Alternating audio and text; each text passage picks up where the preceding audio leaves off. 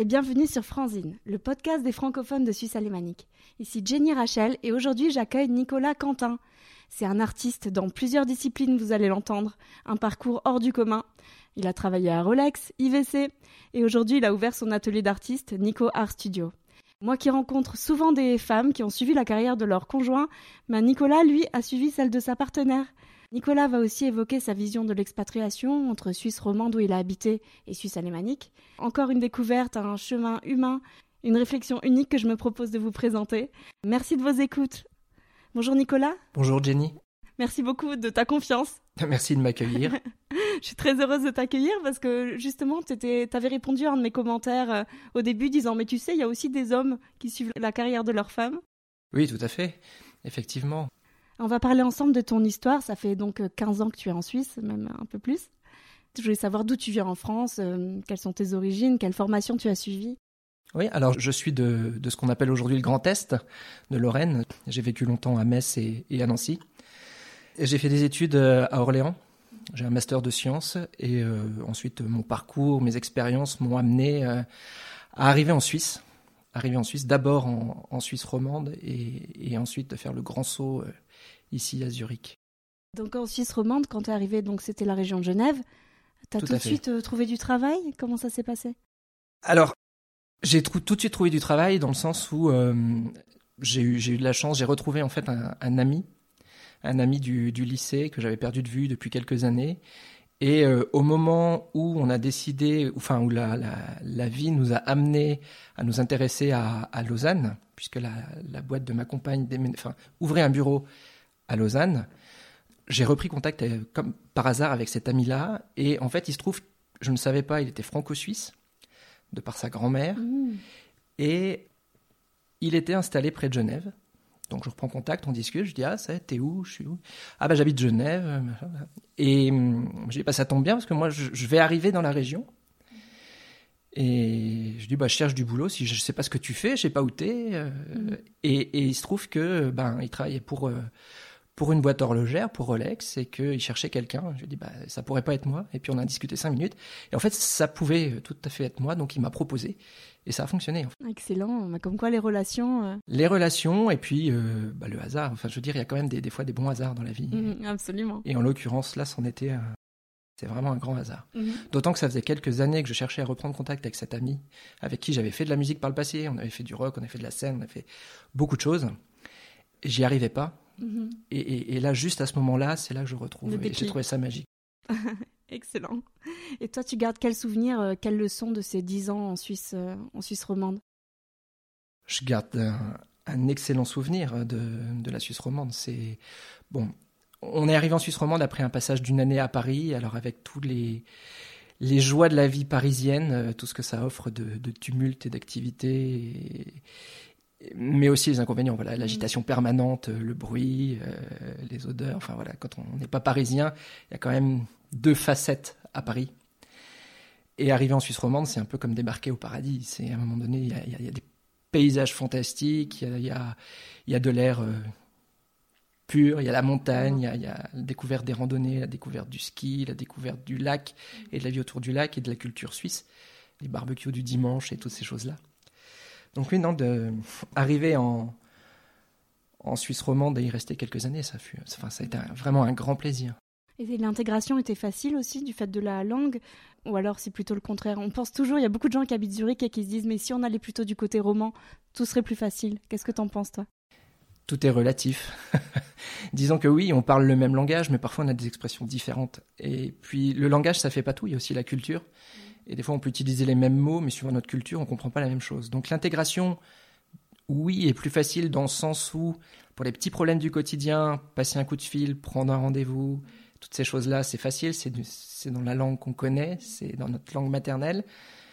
Par contre, c'est vrai que les différences culturelles, elles sont là. Et en fait, c'est un peu comme être dans un monde parallèle, dans lequel il y a le même langage, tout semble pareil, on est tout près de la France, mais finalement, on n'est pas dans le même pays et j'ai pensé à, j'ai pensé à, cet exemple-là sur le chemin. C'est assez marrant parce que je me, je me suis dit, je me suis rappelé qu'on m'avait fait la remarque plusieurs fois. Ah, t'as un sacré accent français. Et ça, c'est assez perturbant parce que nous, Français, on sait qu'en France, bon, il y a des accents à droite, à gauche, mais on se moque quand même assez souvent de l'accent suisse et de l'accent belge. Et voilà qu'on débarque quelque part, on est l'étranger, et on nous dit, bah, t'as un accent français. Et donc ça veut dire quoi? Ça veut dire que même si on parle le même langage, Mm. À un moment donné, bah, aux yeux des gens, tout de suite, on voit qu'on n'est pas de là. Et en plus, bon, il y a, il y a quand même une culture euh, assez protectionniste en Suisse. Enfin, ça, c'est ce qu'on ressent, hein, j'imagine. Moi, je suis arrivé en 2006, et encore à cette époque-là, c'était euh, le début de la grosse, enfin pas le début de l'immigration des Français, mais vraiment d'une grosse masse. hein. On est arrivé très très nombreux. Et on était vus comme, euh, comme ils disent, hein, les, les shadoks assoiffés de pognon. Donc on venait leur piquer leur argent, on venait leur piquer leur travail, on venait leur piquer leur pays, en fait. C'est assez simple. Donc, oui, on se sent plus à l'aise à cause du langage, mais on est quand même les immigrés. Ça, ça change pas, en fait. Et Ça, avec le Covid aussi, ça a continué d'augmenter un peu ce sentiment, en tout cas pour les frontaliers. Peut-être qu'on le sent moins à Zurich. Alors peut-être pour les frontaliers, effectivement, à Zurich, on sent. Enfin, moi, j'ai pas senti ça du tout ici, mais pas de cette manière. C'est autre chose. Et justement, toi, comment tu te sens en Suisse alémanique? Moi, je me sens plutôt bien parce que je suis pas quelqu'un qui parle beaucoup, donc j'ai une excuse. Maintenant, il y a l'allemand qui fait barrière. J'ai pas besoin de discuter, mais J'arrive à te faire parler. mon, mon niveau me suffit. Et par contre, je fais l'effort de parler allemand tout le temps, pas anglais. Euh, ce qui fait que par rapport aux Suisses allemands qui n'aiment pas parler allemand non plus, on est sur un pied d'égalité. Ce qui fait que généralement, quand on parle avec les gens en allemand, ils se rendent tout de suite compte qu'on fait des erreurs, mais on fait l'effort et du coup, voilà. Le, le... Ah, moi, j'ai pas rencontré de problème. De... J'ai trouvé des gens plutôt sympathiques par rapport à ça. J'ai- vraiment pas ressenti de, de rejet ni quoi que ce soit. Après, j'essaie toujours, mais ça c'est une question de, de valeur euh, personnelle, de, de montrer euh, patte blanche. Moi ici, je me considère comme un immigré. J'ai pas à vouloir imposer ma, ma vision du, du pays, ni même à dire que j'ai raison. Globalement, euh, c'est un peu à nous de nous adapter. quoi. Ouais. Je suis aussi dans cette logique, Euh, même si ça s'entend pas forcément avec le podcast. Si, si, mais ça, le podcast, il est là pour la communauté, Voilà, il est là pour, euh, pour les francophones de Zurich. Mais en tant que communauté, on a quand même le devoir de s'intégrer. Mhm. Et il faut, faut, faut qu'on reconnaisse humblement qu'on n'est pas chez nous. Même si on veut se sentir chez nous et qu'on veut s'intégrer, malgré tout, bah, c'est c'est à nous de, de faire ces efforts-là. Voilà. Il y a des choses qu'on peut un peu s'approprier avec notre culture française finalement, mais on reste, euh, comme tu dis, euh, Alors oui, on est, on est imprégné de notre culture, on est imprégné de, nos, de, de, de, de l'éducation qu'on a reçue, imprégné de tout ce qu'on a, voilà, de ce qu'on est, et on peut pas se changer comme ça. On peut travailler sur certaines choses, on peut s'ouvrir, on peut faire tout ce qu'on veut. Malgré tout, on reste qui on est. Et en même temps, c'est une force de rester qui on est et de montrer qu'on a cette ouverture pour s'intégrer, plutôt que de changer. Changer, ça n'a pas d'intérêt. Mais on va en reparler, je pense, parce que même tout ton parcours artistique, euh, c'est aussi ces questions d'identité, d'adaptation. Je pense que tu t'inspires un peu de, de ces questions-là, d'affirmation de ta culture. Exactement, à un moment donné, euh, c'est. On y reviendra. Donc ensuite, ta conjointe a eu une proposition euh, pour Zurich. Oui, alors on était installé à Lausanne depuis donc quasiment dix ans. Et effectivement, le- l'entreprise de ma compagne a décidé de déménager le bureau de Lausanne à Zurich. Sachant qu'elle ne parlait pas allemand et que moi j'avais juste mes souvenirs qui dataient de, de 20 ans du lycée. Voilà, c'était euh, une décision euh, rapidement prise. On a dit oui, T'as mais pas hésité, effectivement, toi, à partir non, hein pas une seconde, parce que euh, ça faisait quand même dix ans qu'on était là, et à un moment donné, malgré euh, les réussites professionnelles et malgré euh, tout ce qu'on peut faire, à un moment donné, il y a un sentiment de stagnation. Voilà, enfin, c'est personnel. hein. Je dis souvent, on est tous différents.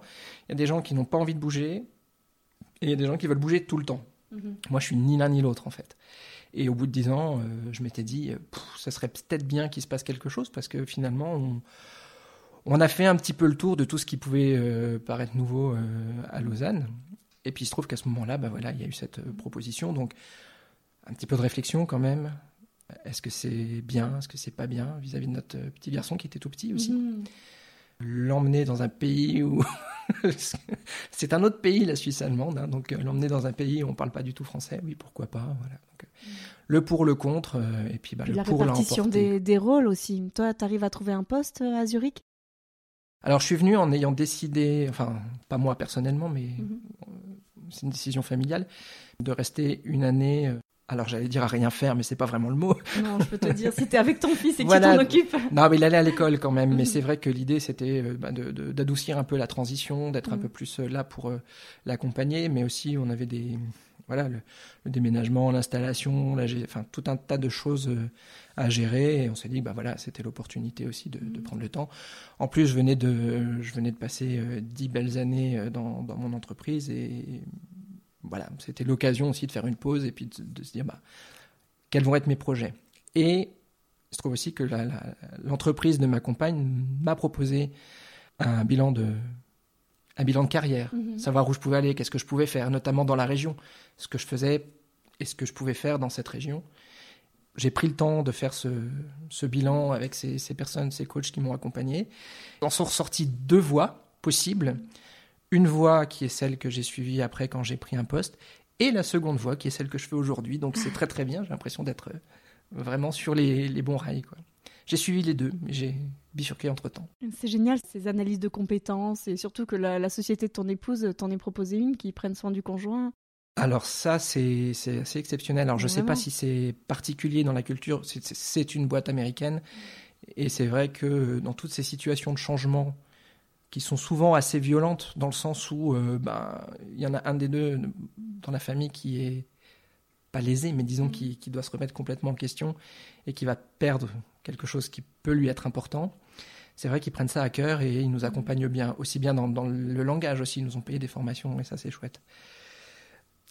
Et puis après pour tout ce qui est euh, tout ce qui est effectivement accompagnement et coaching, c'est vrai que de l'extérieur, on se dit toujours ouais c'est inutile, on a tous les ressources pour faire, mm-hmm. on est capable. C'est vrai que le regard extérieur est quand même fantastique pour en apprendre sur soi et pour comprendre des choses. Mm-hmm. absolument, oui même si à la fin on se dit j'ai rien appris, moi je dirais que cinq ans après, j'ai encore les discussions qui tournent dans ma tête et certaines analyses, et ça fait sens des fois plus tard. Donc, euh, ouais, moi personnellement, je, conseillerais euh, à tous ceux qui ont l'occasion de le faire, de le faire. Tu me donnes une idée là. je vais appliquer ton conseil. Des fois, c'est un investissement en temps, en argent, mais ça mm. vaut vraiment le coup. Et du coup, après, tu te fais embaucher par IVC. Donc, à nouveau, des montres, l'élégance, la Suisse. Voilà, moi j'ai travaillé dix ans pour Rolex, pour Rolex à, à Bienne et, à Genève. Donc pour la Suisse, j'ai une compétence horlogère. Voilà, et je ne sais pas trop faire autre chose pour la Suisse, qui aime bien les. De mon point de vue, j'ai entendu le contraire. Il y a des gens qui disent en Suisse c'est plus libre qu'en France par rapport au diplôme. Moi j'ai vécu l'inverse. J'ai l'impression, en tout cas dans le milieu horloger, que le papier est très très important. Et voilà, donc j'arrive ici, je parle français, un petit peu allemand. J'ai cette euh, compétence euh, et cette historique euh, dans l'horlogerie.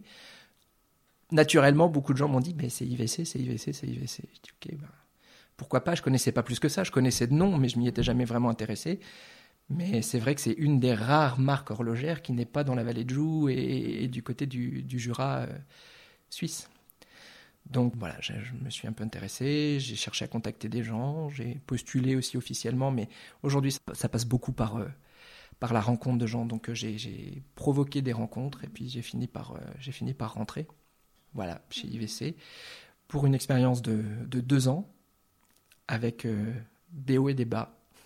Les hauts, bah, c'est évidemment le sujet qui était passionnant, c'est l'innovation, la recherche de, nouvelles idées, le, les rencontres aussi des gens, le, découvert d'une culture, et les bas, bah, c'est la confrontation entre la culture euh, française, francophone, et cette culture euh, suisse alémanique en entreprise.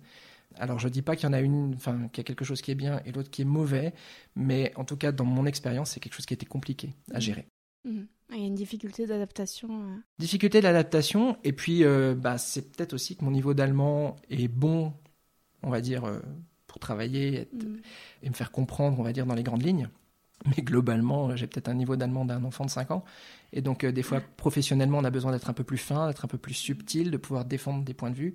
Et autant je suis capable de défendre un point de vue et d'essayer de, convaincre, si je pense avoir raison, euh, en français. Et je l'ai beaucoup fait et ça m'a fait beaucoup progresser euh, chez Rolex. Mm-hmm. Autant en allemand, j'ai jamais réussi à le faire. Et donc, forcément, bah, pour gagner la confiance des gens, et ça, c'est quelque chose de compliqué parce que les gens ont besoin d'avoir confiance, surtout en tant que, que francophone et étranger. Bah, il y a nécessairement une défiance naturelle. Hein. Et le langage fait beaucoup. Voilà, c'est vraiment une, une, barrière. Donc, euh, je sais qui se dit, et il s'est dit beaucoup, et on m'a dit beaucoup avant que j'arrive qu'on pouvait tout faire en anglais ici. Alors oui, peut-être en finance, oui, peut-être dans certains domaines. Après, quand c'est des domaines vraiment très très spécifiques à la Suisse, ça marche pas. Mmh, Voilà. Donc, apprendre l'allemand un minimum déjà, ça c'est vraiment indispensable. Mmh. Je te pose aussi toutes ces questions d'embauche parce qu'en général, c'est là que le frein se met pour les épouses. Je, dis les, expouses de travail. Oui, alors tout à fait. Et c'est vrai que mais moi, au tout début, quand j'ai quand j'ai cherché à, travailler à Zurich, je cherchais les postes où on parlait pas allemand. Et euh, une des premières euh, candidatures que j'ai fait, euh, tout de suite après ma, ma candidature, on m'a rappelé. mais on m'a rappelé en allemand. Et on m'a fait passer un questionnaire de 30 minutes en allemand au téléphone. Et je m'y attendais pas du tout, puisque dans le poste, c'était bien précisé français-anglais. Donc je me suis dit, bah tranquille. Mais en fait, voilà, c'était, ça a été, je me suis fait recaler euh, direct. Mmh. Donc euh, il faut au moins de l'allemand du quotidien pour être capable d'exprimer les bases. Mmh. Ça, c'est le minimum. Et ensuite, si le poste il est complètement anglais-français, on peut s'en sortir. Mais si dans le poste il y a besoin de l'allemand, ça va quand même compliquer la mmh. donne. Et est-ce que tu as conscience que pour une femme avec des enfants, etc., enfin la question est quand même souvent posée en entretien, hein, même si bon, en France on la poserait pas et dirait que c'est discriminatoire, mais ici c'est assez naturel hein, de parler de sa vie privée. Mais est-ce que tu as conscience que du coup à l'embauche, euh, hmm, je dirais pas qu'il y a de la discrimination, mais que ça peut freiner certaines, certaines aspirations des femmes? Est-ce que tu, tu l'as ressenti autour de toi? On t'en a parlé aussi? De quel point de vue? Du point de vue de, Du point de vue de... Il y a peut-être des dames qui posent aussi leur CV, qui aimeraient avoir euh, des entretiens, et justement, au moment de l'entretien, quand on parle de choses privées, le fait qu'elles aient des enfants, enfin, euh, ça m'est arrivé. Donc, euh, Alors, de, ce que je, de ce que moi j'ai vécu et ressenti en Suisse, le fait d'avoir des enfants, le fait de passer du temps pour sa famille, c'est quelque chose de bien vu et bien mhm. perçu. Ce qui est super. Ce qui est vraiment super. et, et, moi, bon, quand je suis arrivé, j'ai dit, hein, j'ai passé une année à ne pas chercher de travail. Donc euh, l'argument était que je m'occupais effectivement mmh. euh, de mon fils, de l'installation de la famille et que bah, j'accompagnais finalement la transition familiale. Et globalement, c'était plutôt bien perçu. Alors peut-être que, alors voilà, moi je suis pas une femme. Alors, mm. comme c'est spécial, peut-être ça tire, euh, ça, ça, ça, titille la, la, curiosité des gens en face et se disent ah bah tiens c'est particulier, c'est atypique, donc c'est intéressant, je ne mm, sais pas. C'est intéressant, c'est affirmé. Voilà, ou moi aussi je le mettais en valeur en me disant bah finalement c'est vrai que c'est atypique, donc c'est une qualité, mm. comme ça que je le prends. Est-ce que euh, question ouverte, je n'ai pas la réponse, mais est-ce qu'une femme euh, qui postule avec trois enfants n'a pas cette petite voix dans la tête qui correspond à ce qu'elle a toujours entendu, qui lui dit que de toute façon, avec ses trois enfants, elle va être mal euh, reçue. Entre guillemets. Possible aussi, C'est peut-être euh, aussi une, auto-perception et un, et un frein euh, personnel. Voilà, je n'ai pas la réponse, hein, je, précise bien. Oui, c'est bien que tu ouvres d'autres pistes aussi, comme mm. ça, on n'est pas dans la victimisation, mais, on cherche à voir qu'on peut travailler sur nous-mêmes. Je pense qu'il y a des challenges. Après, je sais qu'on a on a toujours envie d'être sur un pied d'égalité et que les choses se passent pareil, mhm. mais après, voilà. Moi, je cherche pas l'égalité. Euh, je voulais une grande famille, etc. Enfin, si je parle de moi deux minutes, je cherche juste à avoir un choix. Tout à fait. Je, je, euh, et je comprends bien. Et moi, ce que je pense aussi, c'est que ces, ces choix qui ont été faits, mhm. quel que soit le choix qui est fait, il faut qu'il soit respecté. C'est-à-dire qu'à un moment donné, une, euh, une, une, femme qui a eu trois, quatre enfants et qui a envie de retravailler, ben, je pense qu'il faut lui laisser cette chance-là. Mhm. Euh, bon, après, c'est mon avis personnel, ça n'a rien à voir avec l'intégration, c'est autre chose. Mais... Bah, justement, ça aide à l'intégration, à lui donner de la sécurité, euh, et à donner des bons exemples aux enfants aussi. Hein. Mais après, on peut, on peut voir toutes les situations comme, euh, comme des opportunités. Et ce qui est assez exceptionnel, on l'a dit, hein, moi j'ai un parcours assez particulier et je fais partie, je ne suis pas tout seul, il y en a, il y en a quand même plusieurs. J'en ai rencontré pas mal des, des, hommes qui ont suivi leur compagne. Voilà, donc je ne suis pas cas unique, hein, faut pas, euh, voilà, faut pas faire ils Sont timides Ils sont timides, ils osent peu en parler, c'est vrai vous que. Vous êtes invité sur Franzine, euh, si vous voulez aussi en parler, c'est vraiment des sujets qui nous intéressent et on vous déroule le tapis rouge. Voilà, mais, mais c'est aussi une opportunité de, de, voir les choses autrement et de faire autrement. Pour euh, les donc donc je disais oui, je suis pas le seul homme à avoir suivi ma compagne, et donc il y a quand même une majorité de femmes, il faut le reconnaître, et c'est vrai que du coup, dans toutes les activités que j'ai pu faire, dans les associations, tous les gens que j'ai pu rencontrer, c'est vrai que c'est souvent des femmes qui, ont suivi leur mari et qui se retrouvent à essayer de se reconstruire une vie après avoir abandonné souvent des, belles carrières. Hein. Il y a des, dames qui étaient euh, avocates, euh, des dames qui étaient ingénieures, des dames qui... Voilà, et beaucoup ont en arrivant ici, avec le problème de la langue, avec la question d'intégration, sont retrouvés freinés. Et en même temps, c'est quand même une super opportunité de pouvoir se remettre en question et de se dire, OK, Est-ce que c'est vraiment, j'ai toujours fait le, métier de mes rêves? Est-ce que j'ai toujours été satisfaite dans ce que j'ai fait ou pas? Et puis, bah voilà, c'est peut-être aussi euh, l'occasion de se remettre en question et puis de revoir nos valeurs françaises. Dire est-ce qu'il faut travailler à tout prix ou est-ce que s'occuper des enfants c'est pas déjà une super chose en soi et un boulot magnifique? Voilà. Après pour ça, il faut une situation familiale stable. Il faut avoir confiance dans le conjoint. Hein, être sûr mm. que bah, ça va durer des années parce que nécessairement derrière, on a moins de sécurité. Euh, même la retraite. Euh, la retraite, tout ça, on fait une croix sur beaucoup de mm. choses. Et pour le coup, je suis pas une femme, mais je sais de quoi je parle. Mm. Et euh, voilà, mais c'est quand même une super opportunité de pouvoir créer quelque chose d'autre et de, de, de, monter des projets qu'on n'aurait peut-être pas eu le courage de faire si on était resté en France dans une situation stable. C'est quoi ta position par rapport à la carrière justement de ta compagne? Est-ce que tu sens vraiment que tu es un peu un coach, tu l'encourages, tu sens que tu la soutiens aussi par ton positionnement? Ou alors euh, c'est naturel pour toi? Est-ce que tu en tires des satisfactions aussi à l'avoir rentré euh, accompli C'est assez naturel. des satisfactions, forcément, il y en a. Il y en a parce que ben, dans, dans un couple, euh, forcément, quand le ou la partenaire est épanoui, il y a une part de nous qui, qui est épanouie. C'est évident. Je veux dire, il y on peut pas. Et, et si l'un va mal, généralement, l'autre va mal. Du coup, effectivement, dans, dans, ce contexte, on, veut que ça se passe bien. Et oui, le fait de se retrouver à suivre, enfin moi j'ai suivi ma compagne, je ne compterai pas, mais trois ou quatre fois, je veux dire, c'est une habitude de mon côté. Dans une relation, moi je pense que c'est difficile d'être deux à avoir des plans carriéristes. C'est vrai que traditionnellement, c'est les hommes qui l'ont et les femmes qui suivent. Mais moi, j'ai la chance d'avoir été dans une famille où les rôles étaient équilibrés entre mon père et ma mère. Et euh, j'ai pas eu ce modèle où euh, le père euh, dirigeait tout et la mère suivait. Et pour moi, c'est assez naturel plutôt d'avoir une entente et, d'aller vers là où finalement l'équilibre est le meilleur. Et moi, j'ai ma, compagne qui fait un métier qu'elle adore, dans lequel elle est complètement épanouie, elle, se sent bien, elle réussit, enfin tout, tout va bien. Et moi, bah, oui, j'ai fait des, effectivement des expériences euh, très réussies dans lesquelles je me suis beaucoup euh, épanoui, j'ai beaucoup appris et j'ai aussi apporté euh, à l'entreprise. Mais j'ai le sentiment que c'est moins un sacrifice pour moi de suivre. Donc il n'y a pas de raison que, que je le fasse pas. Chapeau. Hein. Et comme tu dis, il y a quand même d'autres hommes qui le font et c'est quand même, c'est bien aussi d'en parler. Je te remercie, voilà, d'ouvrir le sujet parce que on les entend moins. Hein.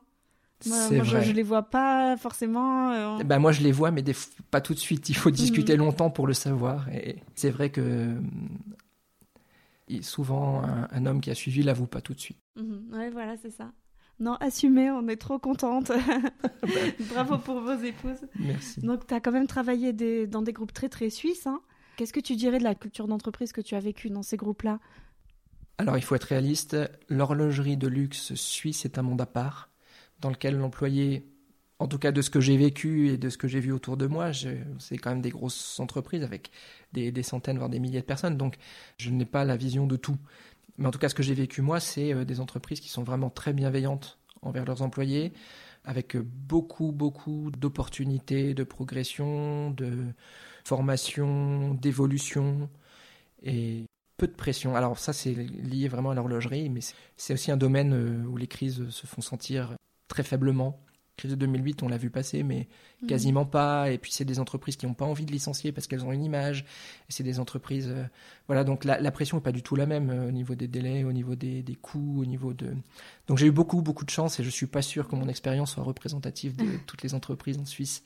Voilà, mais une fois qu'on a montré pas de blanche de, ce que j'ai vécu dans, dans une entreprise suisse, qu'on a montré qu'on voulait s'intégrer, qu'on a montré que je vais dire un truc qui va surprendre quelques-uns, mais qu'on a montré qu'on faisait quand même nos courses localement, qu'on a montré qu'on payait nos impôts ici et qu'on avait un peu abandonné euh, notre vie, qu'on voilà, qu'on voulait se, fondre mm. dans la masse. Moi, j'ai trouvé que l'intégration et l'accueil étaient vraiment très très bons. Et donc, euh, c'était quand même des entreprises prestigieuses, hein, des grands noms, mais quand même, tu as décidé de changer de cap. Donc, on va en parler. Euh, justement, Qu'est-ce qui t'a donné cet élan de trouver cet accès à la liberté, à la culture? Est-ce que tu peux nous parler un petit peu euh, bah, de ce moment-là? Oui, tout à fait. Il y a, deux choses. Hein. C'est vraiment la, concordance de, de plusieurs choses. Il y a déjà une petite chose en moi qui traîne euh, depuis 20-30 ans, depuis que, je suis adolescent. dire j'ai envie de faire quelque chose, j'ai envie de me lancer dans quelque chose, mais je ne sais pas quoi. Je ne sais pas quelle idée, je ne sais pas quoi mettre en avant. Donc euh, pendant toute ma carrière, je discutais souvent avec des collègues et on cherchait des idées pour se lancer, pour faire, pour monter une entreprise, pour monter un projet. Et ça, euh, je l'ai imaginé euh, plein plein de fois. Donc c'est quand même quelque chose peut-être que j'ai déjà en moi. C'est pas apparu comme ça. Après, il faut, ça c'est la petite recette dans mon expérience personnelle, une petite dose de ci, une petite dose de de quelque chose qui va pas.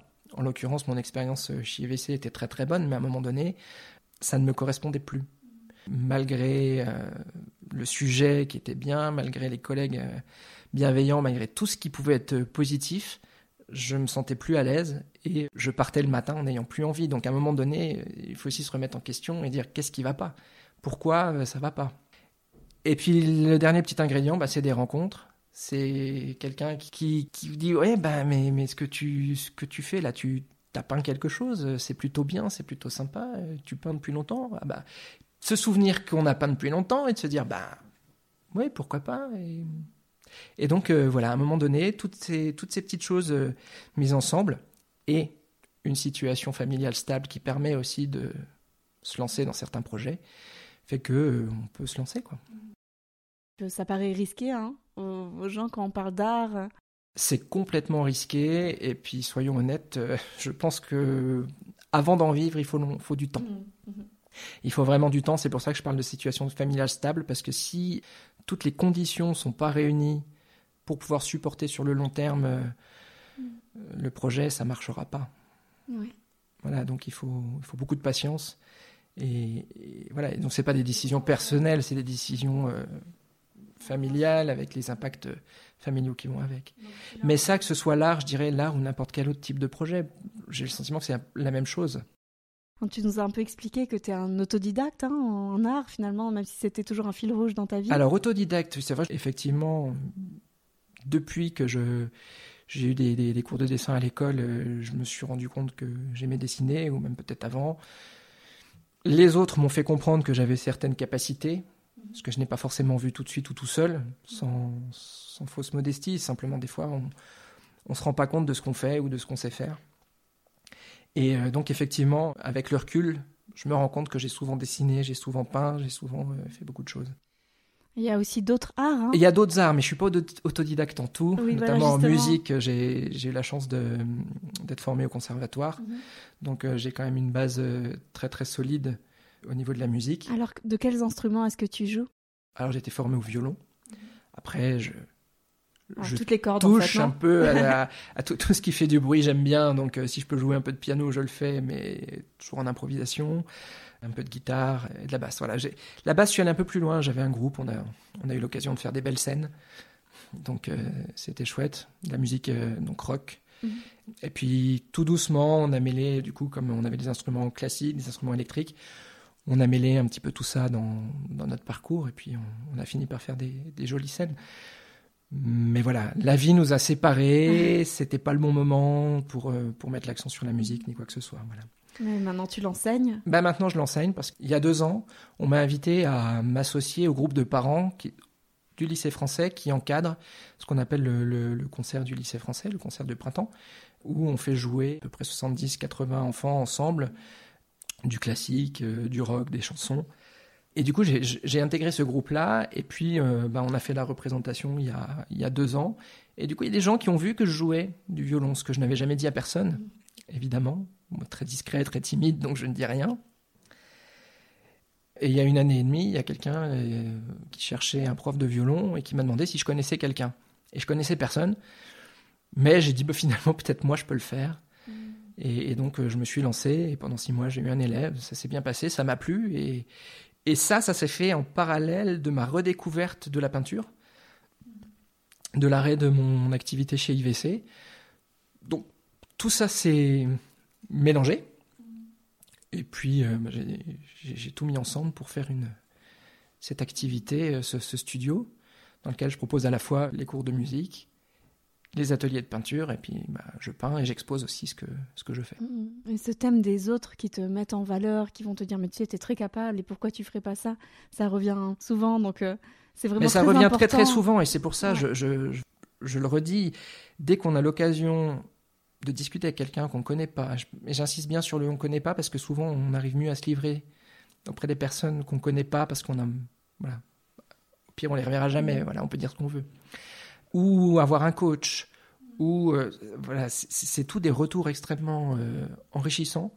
Et même si sur le moment on est surpris des retours qu'on peut avoir et on se dit mais non c'est pas vrai je suis pas euh, voilà ce que je fais ça me paraît banal ou ça me paraît pas intéressant finalement oui on a on a notre propre perception mais ce qui est très important c'est la perception des autres pour savoir ce qu'on peut mettre en valeur et ce qu'on peut vendre parce que quand on veut faire une activité il faut savoir ce qu'on est capable. Et, je reviendrai euh, peut-être sur ce que je disais tout à l'heure, sur le fait que j'ai toujours voulu faire quelque chose en cherchant des idées. Je suis jamais allé chercher au plus simple. Et le plus simple, c'est finalement qu'est-ce que j'aime faire depuis toujours, qu'est-ce que je sais faire? Ça prouve l'impact positif qu'on peut avoir sur notre entourage et on s'en rend pas toujours compte. On n'a peut-être pas toujours l'habitude de faire des compliments ou de se livrer ou de dire aux gens mais t'es bon dans ça et fais ça, etc. Mais c'est vraiment un comportement encouragé parce que ça crée que du bien autour de soi et voir les gens autour de soi heureux, c'est aussi une, une réalisation. C'est vrai et, et, on me l'a souvent dit. C'est vrai que notre histoire familiale est assez jolie. quand on la romance comme je la romance aujourd'hui, tout est beau, tout est magnifique. Mais euh, il y a des fois, c'est vrai que autour de nous, euh, il y, a, bah, y a des couples qui vont mal, quoi, et bah, on n'ose jamais le dire que nous, ça va bien quand les autres vont mal. Et en fait, euh, quand ça m'est arrivé d'en parler, de dire que ça allait bien, on m'a dit mais c'est génial, il faut, il faut le dire, mm. il faut le dire parce que de savoir qu'ailleurs ça va bien, bah, des fois c'est encourageant pour essayer d'aller mieux. Voilà, donc depuis quelques années, euh, j'essaie d'être en mode euh, pensée positive euh, totale et de prendre ce qu'il y a de bon partout. Mm. Et même dans ce qui paraît être le pire, je pense qu'il n'y a que des choses à gagner en fait. C'est c'est pas qu'un discours, hein, c'est vraiment un état d'être.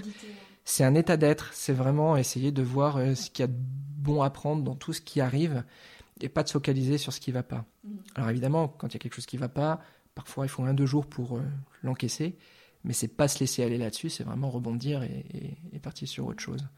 Voilà. Donc arriver en Suisse alémanique euh, où tout le monde parle suisse allemand et, et on sait que bah, il va falloir faire ses preuves euh, pour être euh, accueilli, eh ben oui, ça paraît sombre quand on arrive, mais finalement il y a beaucoup de choses à gagner. Mm, absolument. Je voulais revenir sur le fait que tu étais au conservatoire pour la musique, mm-hmm. mais pour les arts justement, tu n'as pas fait les beaux arts. Et je voulais savoir est-ce que ta création, elle est un peu spontanée? Tu as trouvé un style euh, Quel est ton style en fait? Est-ce que tu peux nous parler de tout ça? Est-ce c'est important très de passer par l'histoire des arts, par toutes ces disciplines-là pour se faire son propre style ou, ou la spontanéité pour toi, ça compte énormément? Alors je vais parler de ce qui compte pour moi, effectivement, parce que je ne pense pas qu'il y ait une règle. Je pense qu'effectivement, tous les parcours sont différents et il y a les gens qui sont formés et qui ont besoin de cette formation pour avancer qui ont besoin de partir d'un existant et de copier un existant pour se créer leur propre style au fur et à mesure. Et puis il y a les gens comme moi qui n'ont pas envie d'être formés parce que je ne sais pas pourquoi d'ailleurs. peut-être on n'aime pas être formé ou peut-être euh, ça nous met face à certaines réalités ou capacités, je ne sais pas. C'est ta place de liberté. Hein. Mais c'est aussi une forme de, de, liberté. Et voilà, donc non, j'ai pas fait de beaux-arts. Par contre, j'ai la première exposition que j'ai fait en 2002 où je faisais partie d'un petit groupe. C'était une association, l'association des créateurs d'art d'Olivet, qui est une petite ville à côté d'Orléans.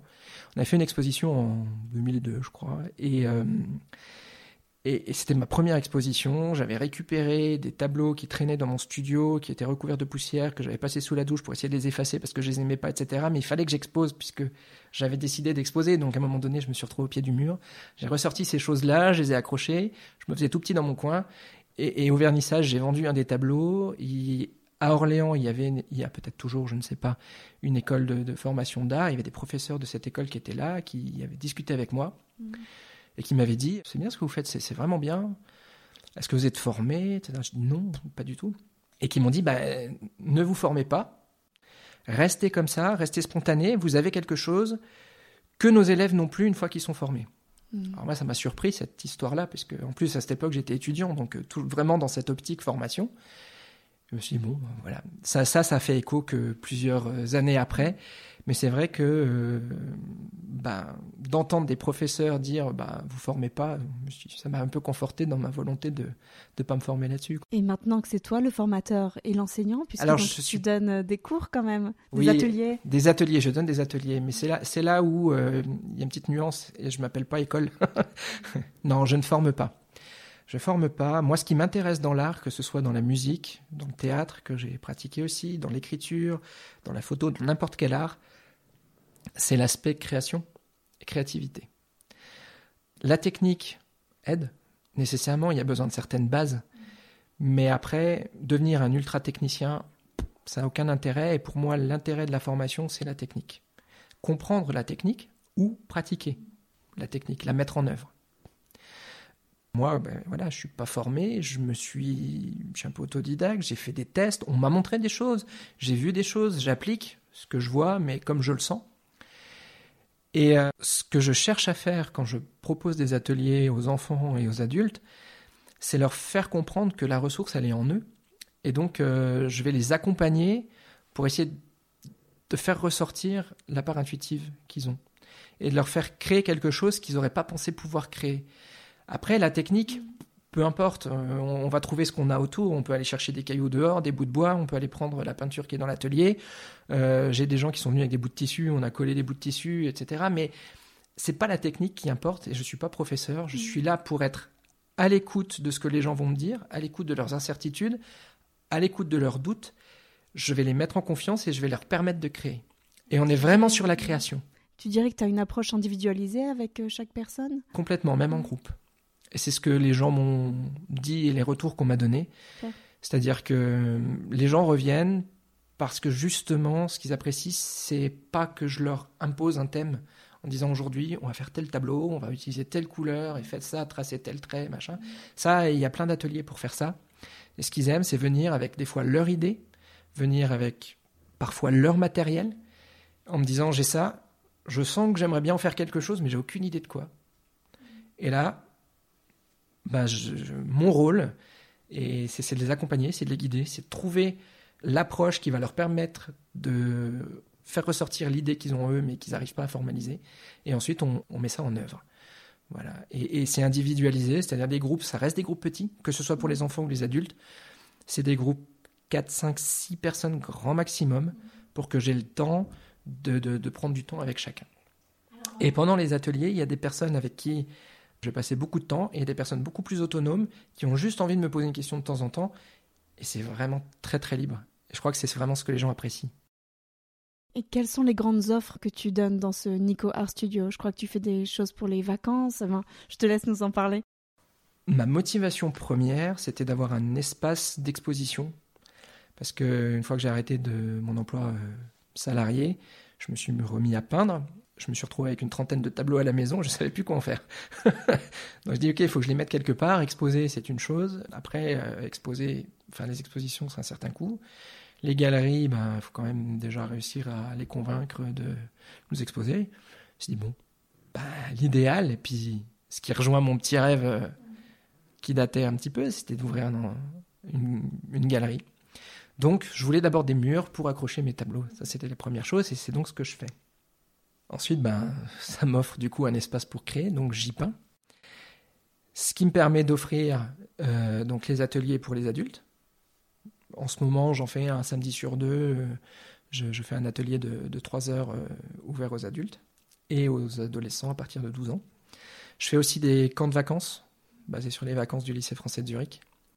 Des camps de vacances avec des petits groupes d'enfants de, 7, à, 7 à 12 ans, des groupes de, de 5-6 enfants maximum aussi. Je ne fais pas des gros groupes où là, euh, je cherche à avoir un fil conducteur sur toute la semaine, euh, que ce soit là. Alors, par rapport à ce que j'ai fait, j'ai fait par exemple euh, aux vacances d'automne, sur toute la semaine, on a construit un ukulélé qui était complètement kit, on l'a peint, on l'a décoré, on a travaillé autour du ukulélé, puis à la fin, on a essayé de d'apprendre à jouer quelques notes. Donc tout ça sur toute la semaine, en parallèle de peinture, de dessin, de sortie, de promenade.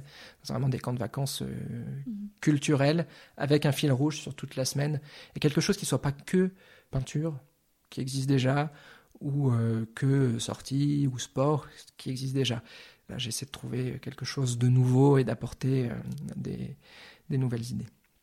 Donc ça, c'est le côté euh, camp de vacances. Mmh. J'essaie aussi d'organiser des événements assez régulièrement. Alors toi, tu le fais par des podcasts, d'essayer de mettre en avant des, des, personnes de la communauté francophone. Moi, je le fais par l'intermédiaire de partenariats avec des gens qui créent des marques, des marques de, bijoux, des marques de, de, sacs, ça peut être des marques de vêtements. Voilà. Et puis on va ouvrir euh, les portes de l'atelier avec ces marques-là en avant, ce qui me permet à moi de toucher aussi d'autres euh, d'autres personnes, un autre public que les gens qui me connaissent déjà, et puis euh, réciproquement. Donc une sorte de showroom. Une sorte de showroom. Mhm. Et puis euh, pour ceux qui connaissent euh, notre ami Mohamed et ses super croissants briochous, on avait commencé à, l'automne à faire un, chaque semaine donc un point de, enfin toutes les deux semaines pardon, un point de, de récupération de ces, ces, ces, viennoiseries, puis café croissant le matin. Enfin c'était très sympa.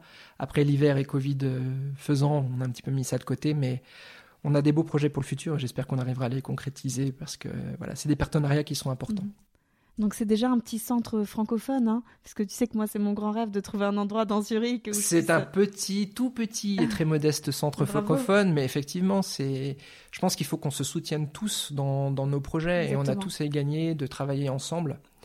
C'est difficile mhm. d'arriver, de faire quelque chose on peut vite se sentir seul. On est démuni aussi euh, devant tout ce qui peut exister pour aider les, les indépendants, parce que même s'il y a des efforts qui sont faits, tout est en allemand, et puis on ne connaît pas les ressources, on ne connaît pas les aides, et c'est des démarches qui sont difficiles, même si globalement la Suisse est super bien fait et encourage l'entrepreneuriat, et c'est très très facile de s'installer pour le coup.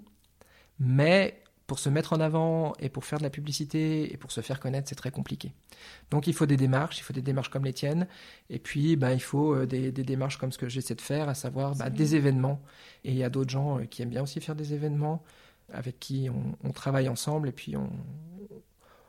Voilà. Donc euh, Covid nous a freinés, n'est-ce pas? Ça, on a tous vécu une période un petit peu difficile par rapport à ça.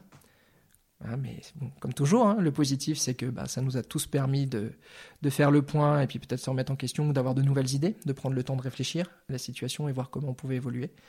Mais c'est des choses qu'il faut qu'il faut qu'on continue à faire et, là, bah, on est en train de travailler pour les, pour les événements de, du printemps. Tu veux nous en parler? Ah Oui, bah, non. Ah, suspense. En tout cas, tu es très actif sur les réseaux, donc il suffit de te suivre il suffit de me suivre sur les réseaux, on peut aller sur mon site, il y a une newsletter que je n'ai encore jamais envoyée, mais on peut s'y abonner, comme ça, le jour où j'aurai quelque chose à annoncer, vous le saurez. Je mettrai tous tes liens dans la bio du podcast. C'est très gentil. Et, effectivement, il y a des groupes. Hein. il faut qu'on en parle. Alors, le groupe Facebook que j'ai créé, euh, alors, je suis celui qui l'a créé avec mes mains, mais je ne suis pas le seul créateur, d'une certaine manière. Alors, c'est un besoin qui date de longtemps. Je m'y suis retrouvé euh, plus concrètement confronté justement de devoir faire ma, promotion, mais on n'avait euh, pas d'outils d'échange promotionnel pour justement euh, faire savoir nos activités. Il existait des groupes pour s'entraider en tant qu'entrepreneur, il existe des, des, groupes pour euh, faire des, petites annonces et dire je cherche ci, je cherche ça, mais nous en tant qu'entrepreneur, un endroit où on se sent légitime de dire ok je fais tel événement, je propose telle chose, j'ai tel, euh, je propose tel type de coaching, je, je suis dentiste à tel endroit, enfin voilà, un groupe comme ça, ça n'existait pas. Et à un moment donné, on se regardait tous un peu comme ça en chien de faïence et dire bah, qui c'est qui se lance, qui c'est qui se lance? Je dis ok, je me lance, je le crée. on se met euh, trois à quatre administrateurs et on va voir ce qu'on peut en faire. Alors justement, il s'appelle le bouche à oreilles. On peut aussi citer ce dont tu as parlé avant, ma petite entreprise. Exactement. Voilà. Et si moi, du coup, dans cette démarche et avec euh, Zurich un clic, euh, Pascaline et France, on veut aussi développer cet annuaire des entrepreneurs. Donc le but est que chacun soutienne l'autre aussi, euh, ben, parle des événements des autres et que ben, on fasse grandir un petit peu le buzz, hein, puisque tout se passe sur les réseaux et que Facebook est très très euh, bien accueilli par la communauté francophone. Exactement, tout se passe sur les réseaux et puis on est une communauté qui bouge. Évidemment, il y a des gens comme, euh, comme moi et comme d'autres qui on, vient là pour longtemps. Mais il y a des gens qui sont juste expatriés, qui restent quelques années, qui arrivent et qui repartent. Et il y, a, un gros turnover dans la, dans la communauté. Ce qui fait que, euh, ben, à un moment donné, notre situation aujourd'hui, dans 2-3 ans, il y aura plus beaucoup de monde qui saura ce qui s'est passé et comment ça s'est fait. Et s'il n'y a pas mm. ces groupes-là pour dire aux nouveaux, nouvelles personnes qui arrivent, voilà tout ce qui existe, mm.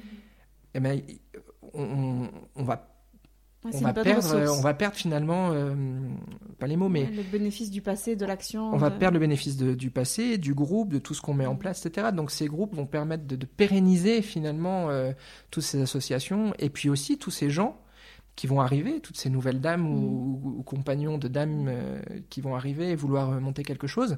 Si derrière on sait qu'il y a des associations de soutien, des groupes de soutien, et, et puis des événements où on se regroupe, bah, c'est peut-être moins compliqué de se dire je me lance mhm. que de se dire je suis tout seul. Est-ce que j'y vais? Est-ce que j'y vais pas? Comment je vais faire pour euh, qu'on me connaisse? C'est difficile. Et puis il y a une chose qui est très heureuse que je remarque moi, dans la communauté francophone, c'est que on n'a pas trop cet esprit de compétitivité, en tout cas, même si ça peut arriver, on n'est que qu'humain, mais euh, les gens, ils font quand même attention de ne pas créer quelque chose qui existe déjà, ils vont trouver une autre manière, bah, comme tu l'as dit avant, quelque chose, ils vont proposer une nouvelle offre, on essaye un petit peu de faire de la place à chacun. Euh. Oui, et puis même, même quand on se ressemble, euh, je pense qu'on est tous complémentaires. Mhm, c'est ça. On fait jamais exactement la même chose. Et puis, soyons humbles, il y a de la place pour tout le monde. Exactement. Au contraire, ça crée des énergies. Hein. Ne, serait-ce que géographiquement, euh, oui, il y a Dubendorf avec le lycée français, une grosse communauté française mhm. à Dubendorf, mais dans des francophones, il y en a partout. Enfin, il n'y a pas qu'au lycée français qu'il y a des enfants francophones et français. Il y en a aussi dans d'autres écoles, il y en a partout. Et, donc, euh, on peut monter des projets à différents endroits de la ville de Zurich et, ses alentours. Ça, ça, pose aucun problème. Et puis, euh, partager les expériences, euh, partager les activités, faire des choses en commun, D'ailleurs, il y a deux peintres euh, il y a, que je connaisse, en tout cas, c'est toi et Christelle Desmoineaux, et vous faites aussi des choses ensemble. Donc, euh. Tout à fait. Alors, on n'a pas encore eu l'occasion, on se connaît, ouais. Euh, mais on n'a pas encore eu l'occasion de travailler ensemble. Je vous ai vu dans un concours tous les deux. On a été dans un concours tous les deux, on a exposé à Dubendorf, enfin, on a fait partie de la même exposition à mhm. Dubendorf. D'ailleurs, elle a eu le prix du public, et ça, je m'en réjouis, parce que ça veut dire quand même qu'en tant que Français, on peut mhm. réussir à gagner voilà, le vote du public suisse-allemand, et ça, c'est très, très encourageant. C'est vraiment fabuleux. Mm. Non, j'ai proposé à Christelle de, de, faire une exposition temporaire dans mon atelier. Alors, on n'a pas défini les dates, on n'a mm. pas encore défini toutes les modalités, mais euh, elle m'a donné un oui de, de principe. Mm-hmm. Donc, euh, je me réjouis qu'on puisse organiser ça dans les mois qui viennent. Et, c'est vraiment, c'est aussi un, aspect que j'aimerais développer dans, dans, le studio, c'est pour accueillir d'autres artistes. Euh, mhm. Pour ceux qui sont déjà venus, voilà, j'ai une petite pièce, mais elle fait 6 mètres de haut. J'ai fait installer une mezzanine et donc j'ai une partie à l'étage que je peux privatiser le temps d'une exposition, ce qui fait qu'on peut partager l'espace et, vraiment faire des petits événements. Donc si euh, d'autres artistes francophones de la région ont envie d'avoir un petit local qui ne soit pas une galerie officielle difficile d'accès. Voilà, c'est pas dit que ça marche et qu'on qu match. mais, l'appel est lancé. L'appel est lancé et moi je suis convaincu qu'on peut toujours trouver un terrain d'entente.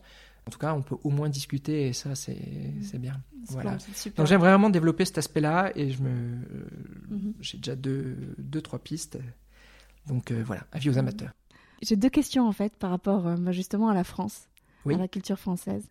Est-ce que c'est parce que tu es de culture française que tu as cette affinité pour les arts? Est-ce que tu penses que c'est il y a une corrélation entre ça? Bon, bien sûr, il y a d'autres gens de plein d'autres cultures qui sont des grands artistes.